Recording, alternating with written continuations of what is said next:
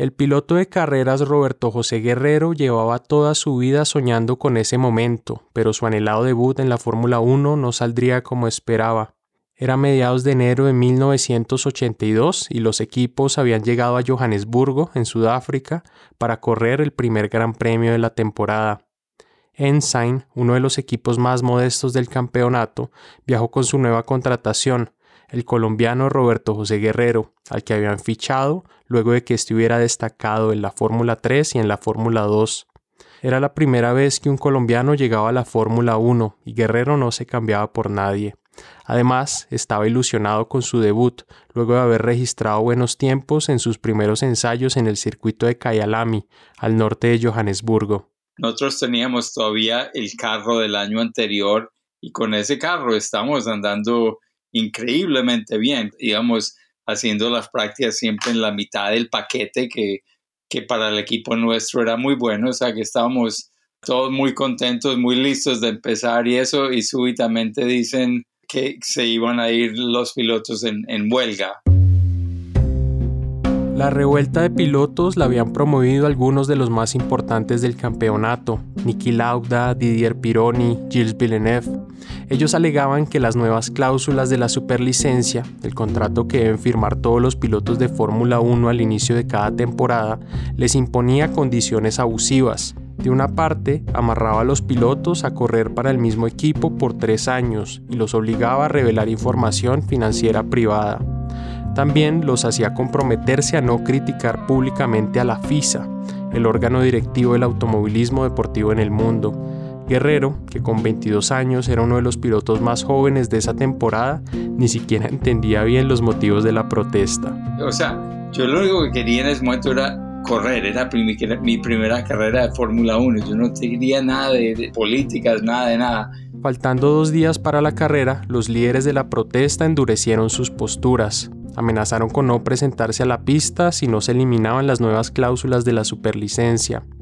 También buscaron al resto de sus colegas y les pidieron que se unieran al sabotaje de la competencia. Estos eran todos mis héroes, Nicky Lauda y, Jacques Villeneuve y todos ellos. Y entonces me dicen, a, mí me dice, uh, me dice Villeneuve, me dice, si alguien tiene algún problema, uh, tenemos toda solidaridad, nadie, nadie corre. Yo, yo, les decía, yo tengo patrocinadores colombianos que yo no les puedo hacer esto a ellos. ¿Cómo va a ser mi primera carrera y yo no voy a, yo no voy a practicar? Ah, no, la solidaridad tenemos, si, si alguien tiene algún problema, nadie va a correr. A regañadientes, Guerrero aceptó unirse a la huelga. O sea, un jovencito de 22 años que, tenía yo en ese momento con mis héroes diciéndome eso, como iba a ir yo solo a decir, no, yo no voy a estar. Entonces yo, yo me dejé lógicamente llevar de ellos.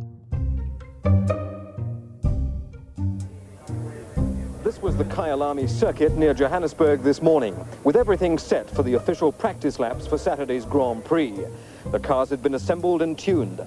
The only thing missing, the drivers. Guerrero y los demás pilotos se negaron a participar de las prácticas oficiales. A bordo de un bus abandonaron el circuito y se fueron hacia un hotel de Johannesburgo.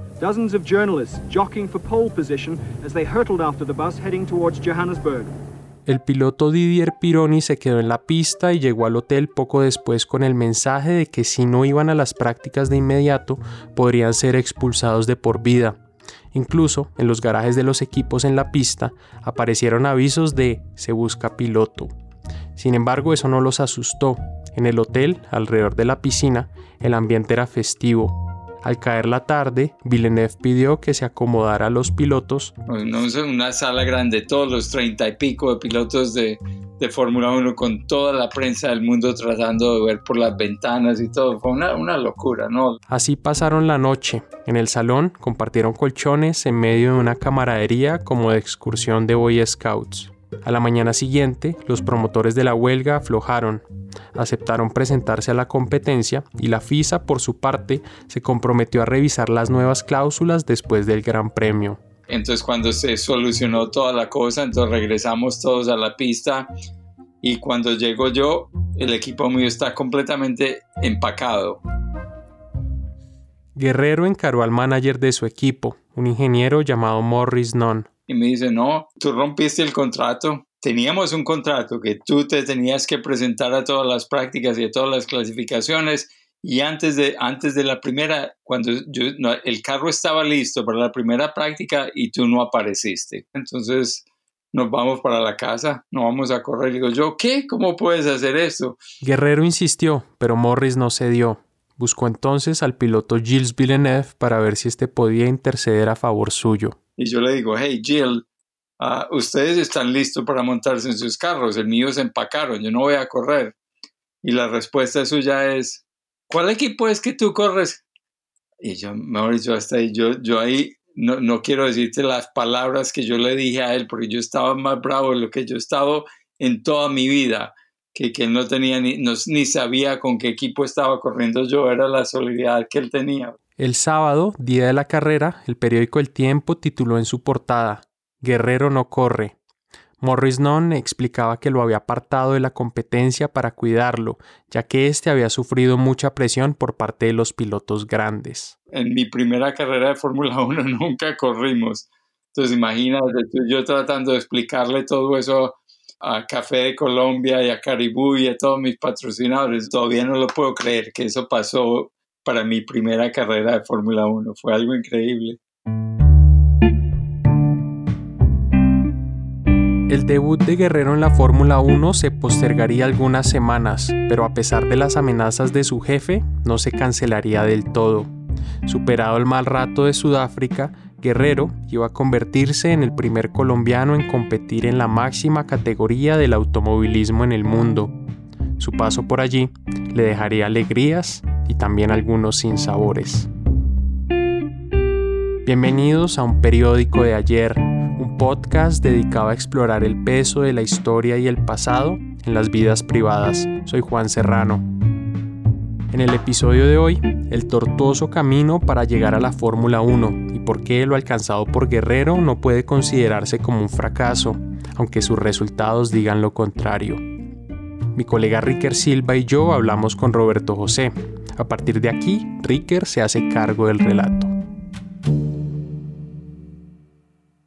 Del mismo modo que Roberto José Guerrero terminó metiéndose en el automovilismo, también pudo haberse hecho ciclista. Yo no sé si ustedes conocen de mi papá, el mismo nombre, Roberto Guerrero. Mi papá fue ciclista profesional. Roberto Serafín Guerrero era argentino y uno de los más destacados ciclistas de su país. Participó en los Juegos Olímpicos del 48 y también en los Panamericanos del 51. Ese mismo año, el 51, Roberto Serafín recibió una invitación para correr en la Vuelta a Colombia, sin pensarlo mucho, empacó maletas y viajó por barco hasta Cartagena. Y se enamoró del país, ah, se enamoró de mi mamá y se quedó en Colombia.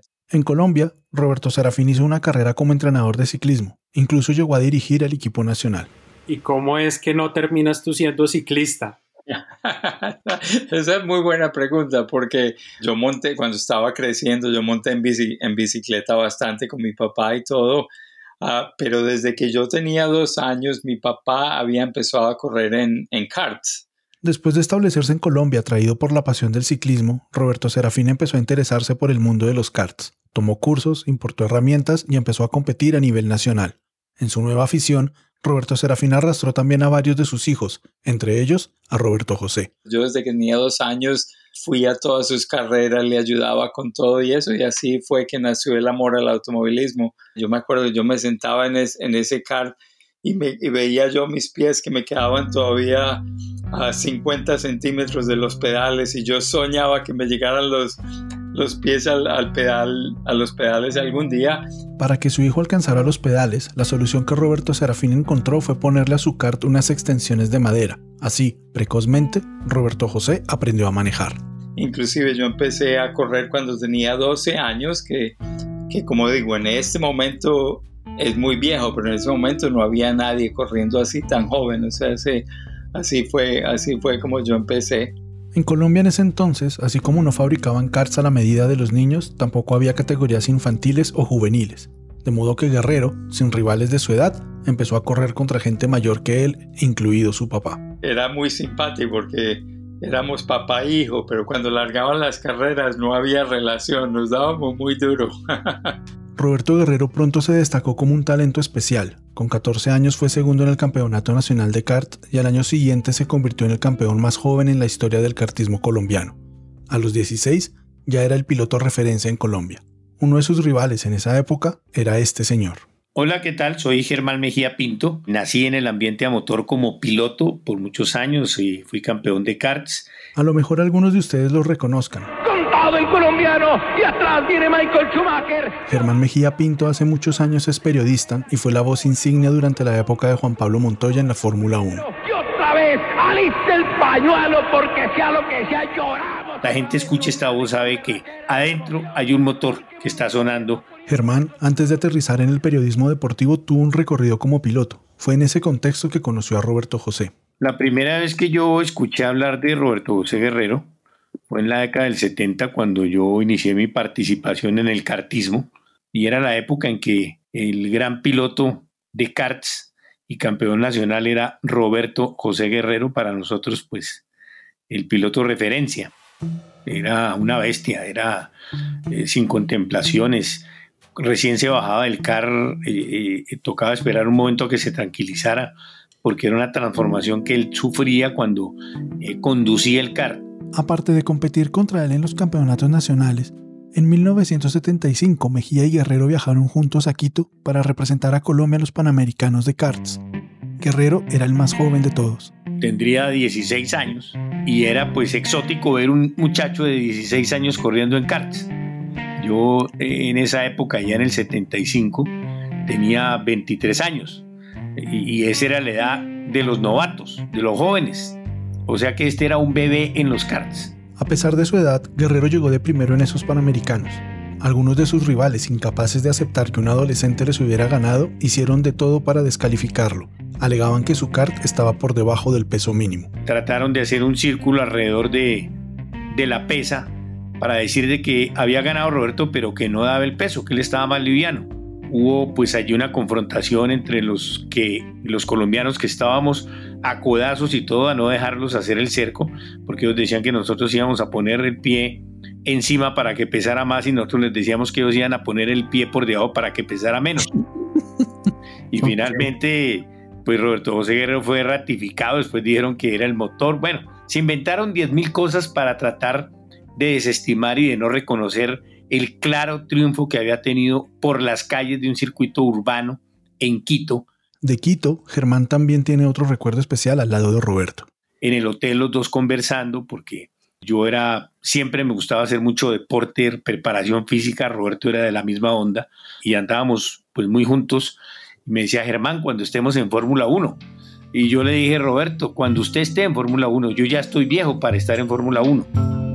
Como anécdota recordar que él lo tenía clarísimo, que estaba en su mente como una posibilidad cuando todavía ningún colombiano lo había intentado y era un sueño casi que imposible y él ya lo tenía claro, su objetivo de llegar y llegó. La mayoría de pilotos que llegan a correr en la Fórmula 1 arrancan en los karts. Ahí aprenden todas las bases del deporte, mecánica, línea de carrera, técnicas de conducción. Es sin duda la escuela más importante para formarse como piloto. Sin embargo, el automovilismo es un deporte ingrato y solo una mínima fracción de los pilotos llegan a correr en la máxima categoría. Naturalmente, en la Colombia parroquial de los 70 era un atrevimiento que un piloto pensara en llegar al circuito del automovilismo europeo, pero Guerrero se obsesionó con eso desde niño. Yo me acuerdo que mi héroe fue Emerson Fittipaldi, porque él siendo brasilero ganó a los campeonatos del mundo dos veces en el 72 y en el 74 y era cuando estaba muy chiquito yo y él era mi héroe. Yo tenía afiches y fotos de Fittipaldi y eso y yo me acuerdo la única forma de que yo podía saber algo de la Fórmula 1 era yo me iba al centro de, de Medellín a una librería que había y yo podía comprar la revista Auto Hebdo, que, que, todavía sigue funcionando, la revista francesa, y yo no hablaba francés, pero yo podía ver las fotos de los Fórmula 1 y yo era encantado, o sea, para mí yo iba todas las semanas, decía que me llevara mi mamá o mi papá, fue una obsesión desde, desde ese momento. Habiéndose trazado esa meta, Guerrero sabía que sí o sí tenía que irse para Inglaterra, la cuna del automovilismo. Frente a sus planes había sin embargo algo que se interponía, y era que para su padre el estudio era algo muy importante. Aunque lo había apoyado hasta ese momento, no creía que le fuera a permitir no ir a la universidad para dedicarse a los carros.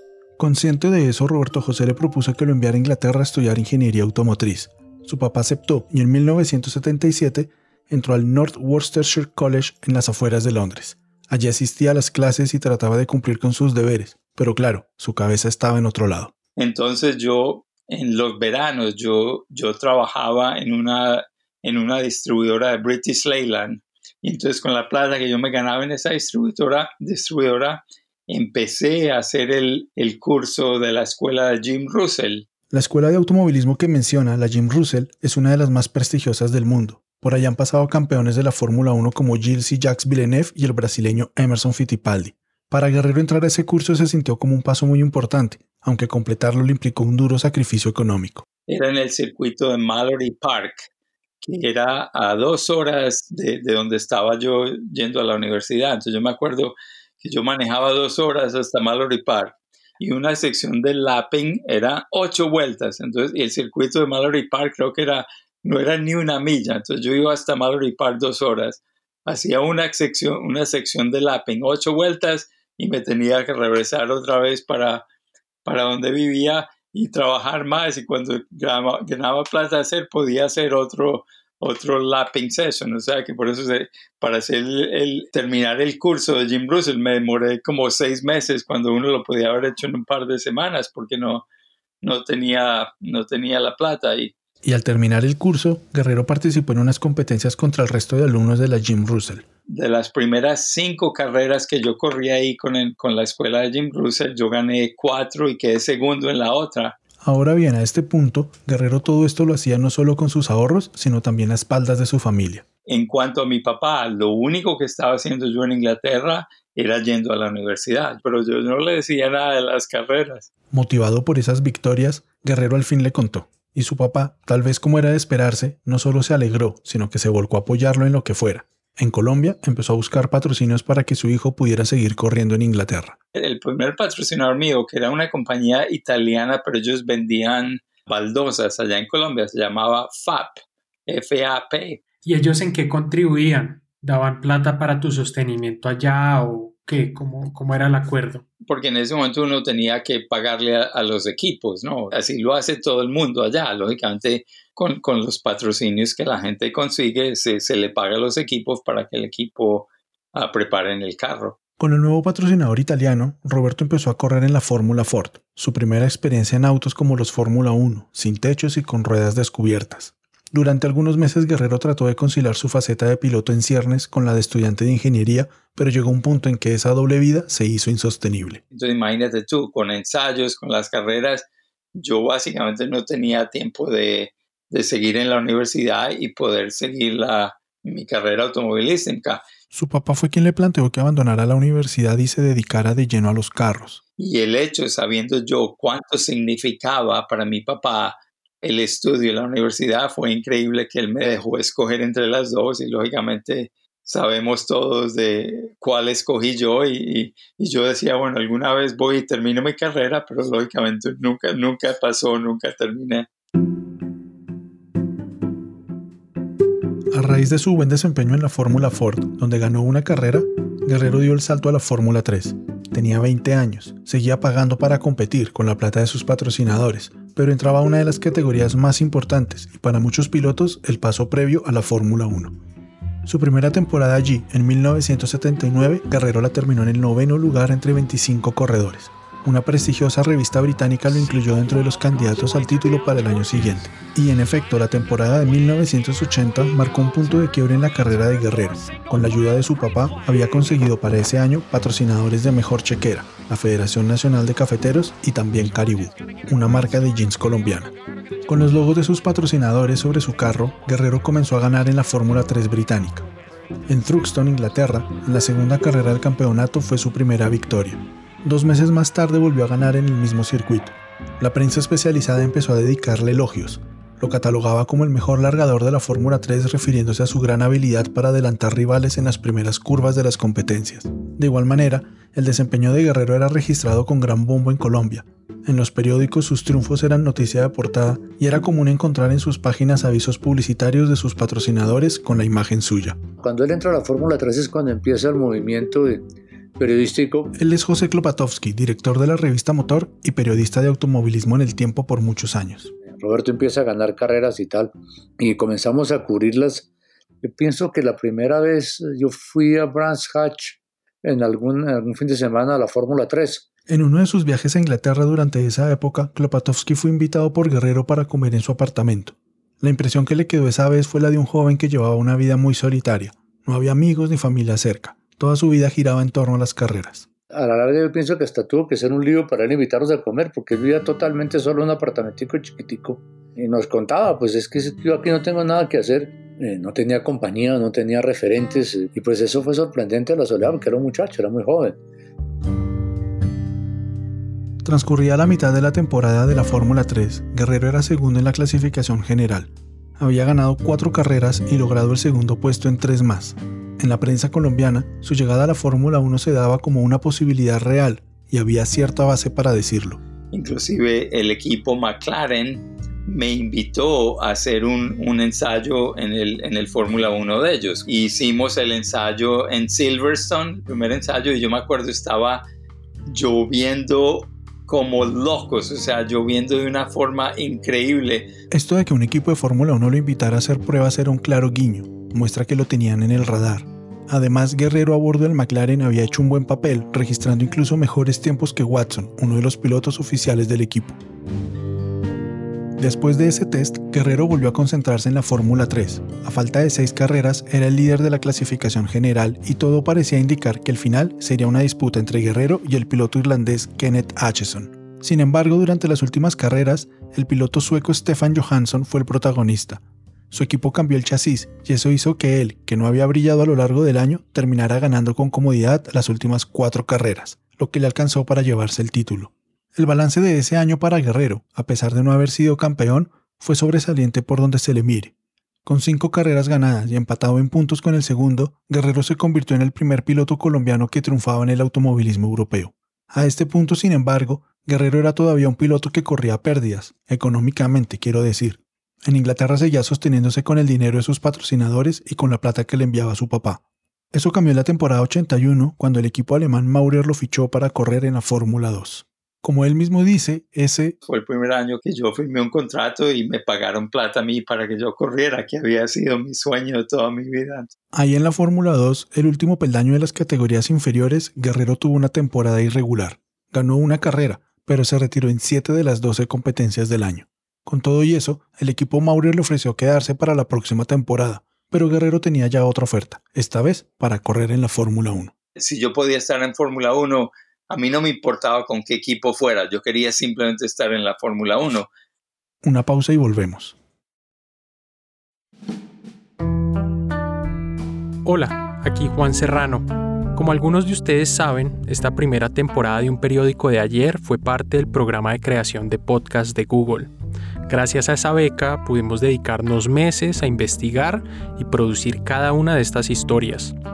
Queremos hacer una nueva temporada de este podcast, pero necesitamos tu apoyo. Es por eso que acabamos de lanzar la campaña Mil cómplices de la no ficción. Con esta iniciativa buscamos que mil personas se sumen a nuestro programa de membresías antes del 31 de diciembre. Así lograremos nuestro punto de equilibrio financiero y aseguraremos en 2021 una nueva temporada de un periódico de ayer. Para hacer tu aporte, solo entra a lanoficción.com y haz clic en la pestaña Hazte cómplice. Puedes elegir entre hacer una donación única o una contribución mensual. De nuevo, lanoficción.com y clic en Hazte cómplice. Muchas gracias. Según Guerrero, una de las diferencias radicales que existen entre el camino que recorrió Juan Pablo Montoya y el de él es que Montoya tuvo siempre a su papá al lado. Pablo Montoya había sido por muchos años piloto y desde que Juan Pablo inició en el kartismo fue una especie de mentor y manager de su hijo. Siempre se aseguró de que éste estuviera en los equipos y categorías apropiadas. El caso de Guerrero fue muy distinto. Yo no tenía manager, el único manager era yo, porque inclusive mi papá, o sea, mi papá, él no sabía nada de las carreras. Yo básicamente estaba completamente solo en, en Inglaterra, yo no tenía ningún, nadie que me, que me ayudara, que me, que me diera consejos. Precisamente esa falta de un consejero hizo que Guerrero tomara una decisión que en retrospectiva considera apresurada. Yo creo que si yo tuviera que hacerlo hoy, yo hubiera hecho un año más en la Fórmula 2, tenía buenas posibilidades con el equipo tan bueno de, posiblemente ganar el campeonato y entonces las, ah, las puertas que se hubieran abierto en la Fórmula 1 hubieran sido muchísimas mejor que, que el equipo Ensign con Morrinon que yo terminé corriendo, desafortunadamente. En otras palabras, Guerrero quería a toda costa llegar a la Fórmula 1 y en qué equipo lo lograra, eso era secundario. Llevado por ese ímpetu, cuando un equipo chico de la Fórmula 1, el Ensign, le propuso que corriera para ellos, Guerrero no lo pensó mucho y aceptó. Aquí mi colega Ricker sigue con la historia. En el automovilismo, mucho más que en cualquier otro deporte, los pilotos son rehenes de la mecánica. Aquí no hay grandes individualidades ni son frecuentes los golpes de suerte. Si un carro no camina bien, no hay manera que el piloto brille por muy talentoso que sea. En la Fórmula 1 los equipos con altos presupuestos están en capacidad de construir los mejores carros y son ellos los que a la larga terminan disputando los campeonatos año tras año. Por eso también los equipos con poca plata quedan casi siempre relegados. El equipo de Fórmula 1 por el que fue fichado Guerrero pertenecía a esta segunda clase. Su presupuesto era uno de los más bajos. Guerrero incluso tuvo que conseguir en Colombia parte de los recursos para poder correr. El primer año me siguió patrocinando Caribú y teníamos la Federación de Cafeteros, pero la plata que teníamos era un total de 400 mil dólares. Entonces imagínate tú corriendo con 400 mil dólares contra equipos que estaban gastando 10 millones. Esa precariedad económica del equipo les impidió tener un auto nuevo para empezar la temporada. Correr con un carro viejo, apenas modificado, se tradujo en pobres resultados para Roberto. Después del mal rato que pasó en Sudáfrica, del cual hablamos al comienzo del episodio, no logró clasificar a la siguiente carrera en Río de Janeiro. Yo me acuerdo que el carro nosotros tenía un problema que en las rectas se saltaba, se llama purposing, empezaba a hacer purposing y todo el mundo se reía del carro nuestro porque yo tenía que levantar el acelerador porque se levantaba 10 centímetros del aire que saltaba así y se veía en la recta cada vez que pasaba yo. Entonces, lógicamente, con problemas así, no, no logramos clasificar para la carrera esa. En ese entonces, para que se entienda, la Fórmula 1 tenía 31 pilotos inscritos, pero solo 26 clasificaban a las carreras. Para Guerrero comenzó a hacer algo reiterado que se quedara en esa colada de desclasificados y viera las competencias desde los pits o en el hotel. También en las carreras a las que sí lograba clasificar era común que problemas mecánicos lo obligaran a abandonar. Yo quisiera saber cuál era el fallo más recurrente, como que, era lo que le pasaba al carro más seguido. Pues no, era, era falta de desarrollo del carro, simplemente la velocidad del carro no estaba ahí. Teníamos motores que tenían muchísimas millas, entonces cuando tienen muchas millas no, no tenían tanta potencia como deberían tener. O sea que, que nosotros íbamos a las carreras algunas veces con un motor, el, el, motor Cosworth que teníamos en el carro y rezábamos que no se rompiera porque no teníamos uno de repuesto en el camión. Por eso, porque estábamos con muy pocos recursos. O sea que pensando en todo eso, eh, eh, los años fueron muy duros.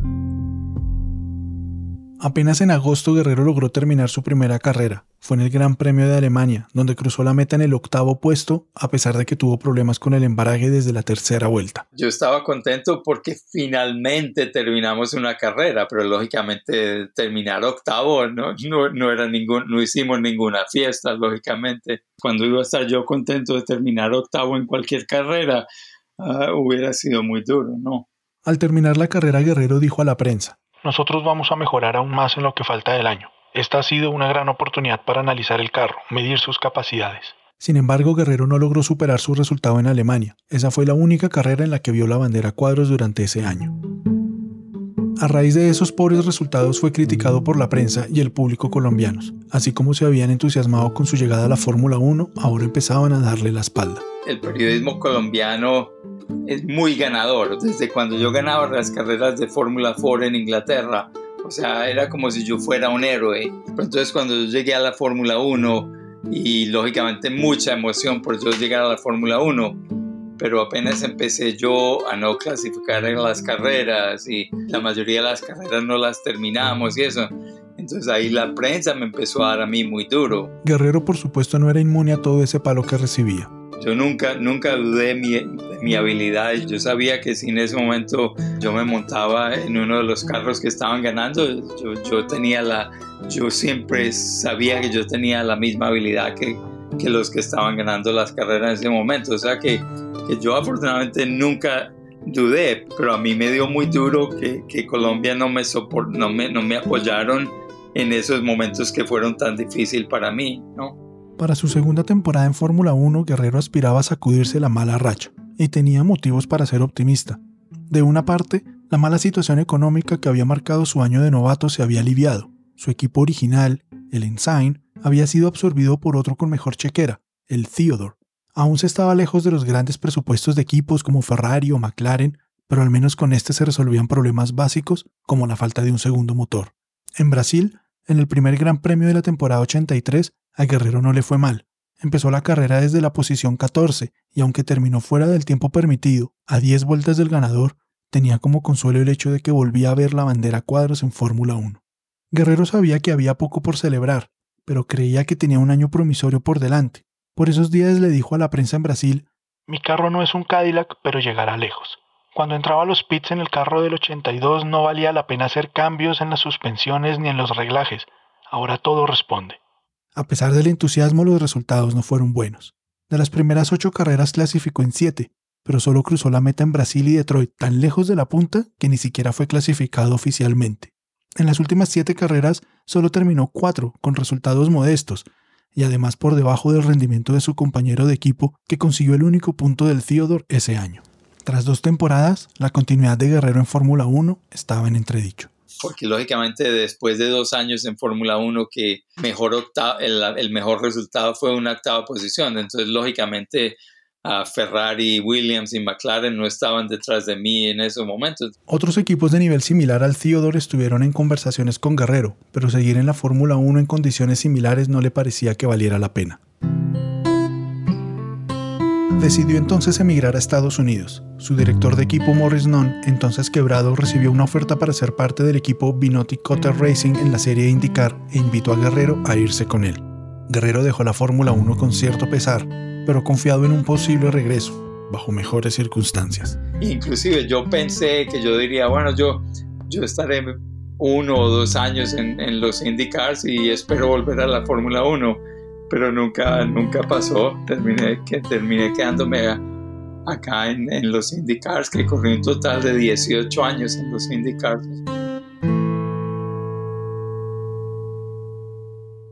Durante 18 años en la IndyCar, Guerrero tuvo mejores resultados. Fue mejor novato, ganó dos carreras, estuvo en el podio de las 500 millas de Indianápolis en tres ocasiones y allí también marcó un récord de pista. Tuvo malas temporadas, claro, y también accidentes en los que casi se muere, uno en particular, en el mismo Indianápolis, que bien daría para otro podcast, lo tuvo 17 días en coma. Pero ante todo la IndyCar le permitió a Roberto su desquite, la posibilidad de mostrar su talento al volante. Con 61 años y retirado de las competencias hace más de 13, Guerrero lleva una vida cómoda y apacible en San Juan Capistrano, un pequeño pueblo de California. Juega golf, practica tenis con su esposa y aún mantiene el estado físico de sus tiempos de piloto. También ha seguido vinculado a los carros de diferentes maneras. Como ven, estamos en, San Pablo, Brasil. Por un tiempo fue comentarista de carreras en Fox, ha sido asesor de pilotos y actualmente se gana la vida haciendo tareas de marketing para Jaguar y Lexus. Trabajando para esas marcas llamando la velocidad, cualquiera pensaría que Guerrero maneja hoy un carro finísimo, pero no hay tal cosa. En su garaje tiene un Toyota Prius, un carro híbrido famoso por su falta de potencia. Yo fui tan afortunado de manejar carros de, Fórmula 1, de IndyCars, que, cualquier Ferrari, cualquier Lamborghini.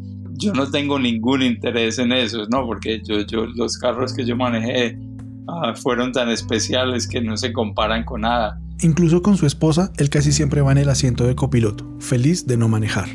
Ya no extraña competir, conserva eso sí recuerdos gratos y algunas reliquias de su vida como piloto. Yo siempre traté de mantener un casco de, de, cada temporada. Entonces yo tengo el primer casco que yo usé en, en, cuando hice los cursos de Jim Russell en Inglaterra. Con eso, empezando todos los cascos hasta el último que yo usé en la última carrera de, de, de IndyCars, empezando por, por la Fórmula 3, por la Fórmula 2, la Fórmula 1, los IndyCars, pues ahí yo tengo por ahí, yo no sé, tengo por ahí 30 cascos o algo así, que los tengo todos ahí en, la, en, el, en el garaje. Tú, ya viendo un poco en retrospectiva toda tu vida como corredor de autos, ¿sientes que cumpliste tus sueños o hay algo que tú digas, bueno, tal vez me faltó esto, me hubiera gustado hacer otra cosa o lograr algo diferente.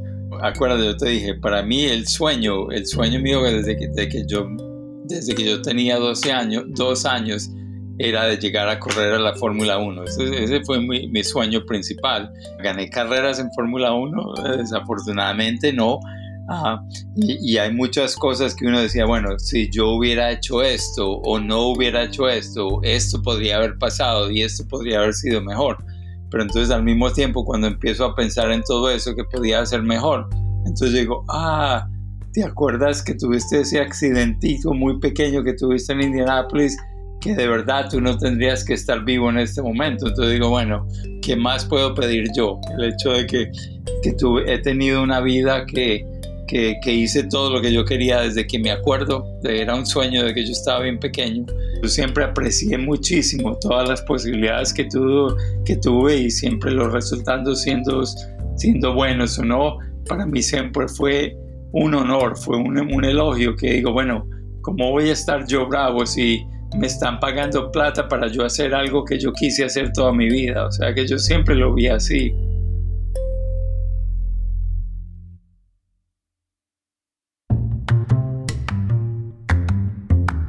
Esta historia fue escrita por Ricker Silva y por mí.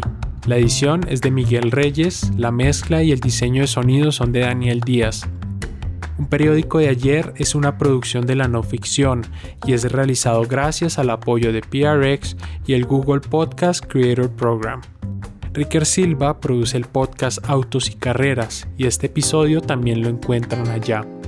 Ricker además va a contar otras facetas de la historia de Roberto José Guerrero, así que los invito a estar pendientes de los futuros episodios de su podcast. Gracias a los oyentes donantes de la no ficción, entre ellos a Joana Santofimio, Johnny Gallego, Jorge Alejandro Cárdenas, Juan Esteban Rendón, Juan García, Juanita Mendoza, Katrina Moscarela, Laura Trujillo, Liliana Maya y Lisette Barón Carvajal. Si quieren donar algo, por favor vayan a patreon.com slash la no ficción. Cada aporte cuenta.